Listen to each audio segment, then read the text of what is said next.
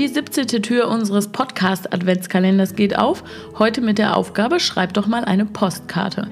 Mir gegenüber sitzt wie immer Stefanie Menzel. Hallo Stefanie. Hallo Janika. Wann hast du das letzte Mal eine Postkarte geschrieben? auch, ich schreibe schon mal öfter eine Postkarte, aber äh, tatsächlich sehr ausgesucht, glaube ich. Was heißt ausgesucht? Also das mache ich natürlich nicht andauernd. Ich habe ja sogar eine Postkartenschreiberin mal engagiert, die das tatsächlich zu ihrem Beruf gemacht hat. Und das fand ich eine ganz feine Sache, weil die setzt sich wirklich hin. Man kann ihr Adressen geben von Menschen, die einem wichtig sind oder am Herzen liegen und äh, auch ihr Postkarten zur Verfügung stellen mit irgendwie schönen Bildern oder was man gerade für eine Idee hat.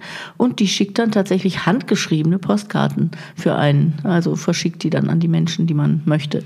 Ist damit dann auch nicht der komplette Zauber der Postkarte weg, wenn das jemand anders für mich schreibt? Ich glaube nicht, nee. Ich glaube, äh, dass das ja trotzdem ein, ein, schönes an einen Denken ist. Und äh, das kann ja auch irgendwie ganz nett sein, wenn man da auf einmal eine handgeschriebene Postkarte bekommt und dann mal erst überlegen muss. Mir ging das nämlich selber so mit dieser Postkartenschreiberin, dass ich eine, so eine Karte bekommen habe und dann mal erst schauen musste, von wem ist denn die, woher kommt denn die, wer hat denn da an mich gedacht und eigentlich hat die das wunderschön geschrieben. Die hat dann auch eine sehr schöne, schöne Ideen, das zu schreiben und ich fand das sehr, sehr ansprechend, sehr, sehr persönlich und sehr sympathisch. Das Bei hat mir gefallen. uns würde es auch enorm helfen, weil ich deine Schrift nie lesen kann. Das wäre gut, wenn wir da einen Genau, der Schrift hätten. kannst du lesen. Das ist mit Sicherheit so, ja. Aber was findest du schön an Postkarten? Was löst es für, in dir für ein Gefühl aus, wenn du eine bekommst? Also ich finde so, die eine Seite ist ja, dass man ein schönes Bild ausgesucht bekommt. Also das ist jetzt ja äh, schon mal der, der erste Schritt zu einer schönen Postkarte. Das andere ist, dass man ja sich einen ganz persönlichen Text überlegt und auch schon allein in der Anschrift mit Liebe oder äh, herzlich hinterher. Also dass man einfach diese ganz persönlichen Bezug schon aufnimmt zu der Person, äh, der man gerade eine Karte schreibt.